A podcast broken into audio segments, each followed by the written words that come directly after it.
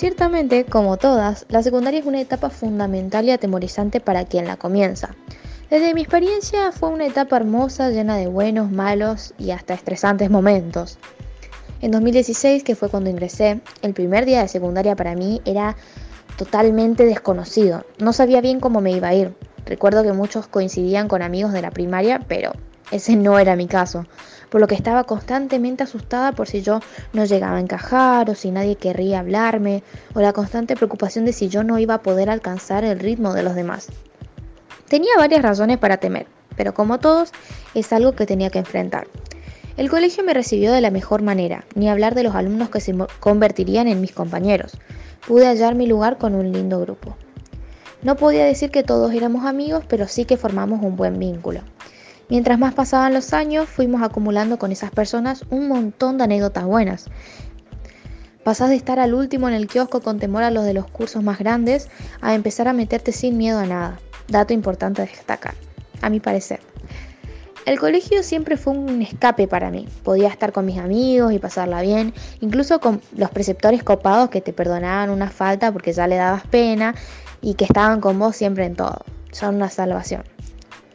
No puedo resumir estos 5 años en un audio de 3 minutos, pero sí decirles que pasé de primero a quinto año en un parpadeo.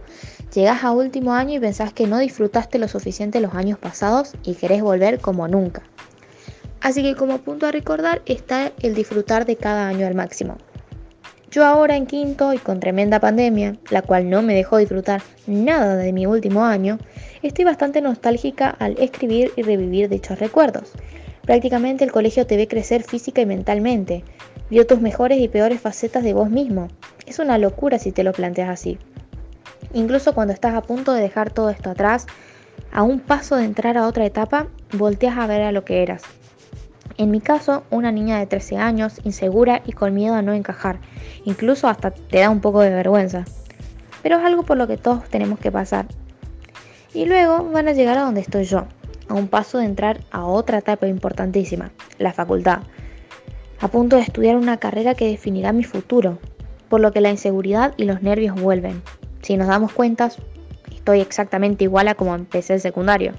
El ciclo se repite y así como yo pude afrontarlo, seguir adelante y ganarme hermosas experiencias con personas que nunca voy a olvidar en mi vida, ustedes también pueden.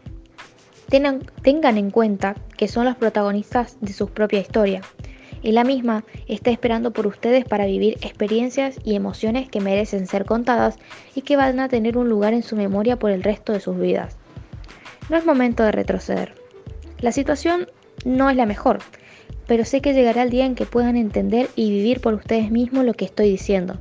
Y también estará quien tenga que contar su historia a los nuevos ingresantes, exactamente como lo estoy haciendo yo ahora. En fin de cuentas, yo soy solo una pasante más que pudo tener y disfrutar una etapa increíble en este colegio.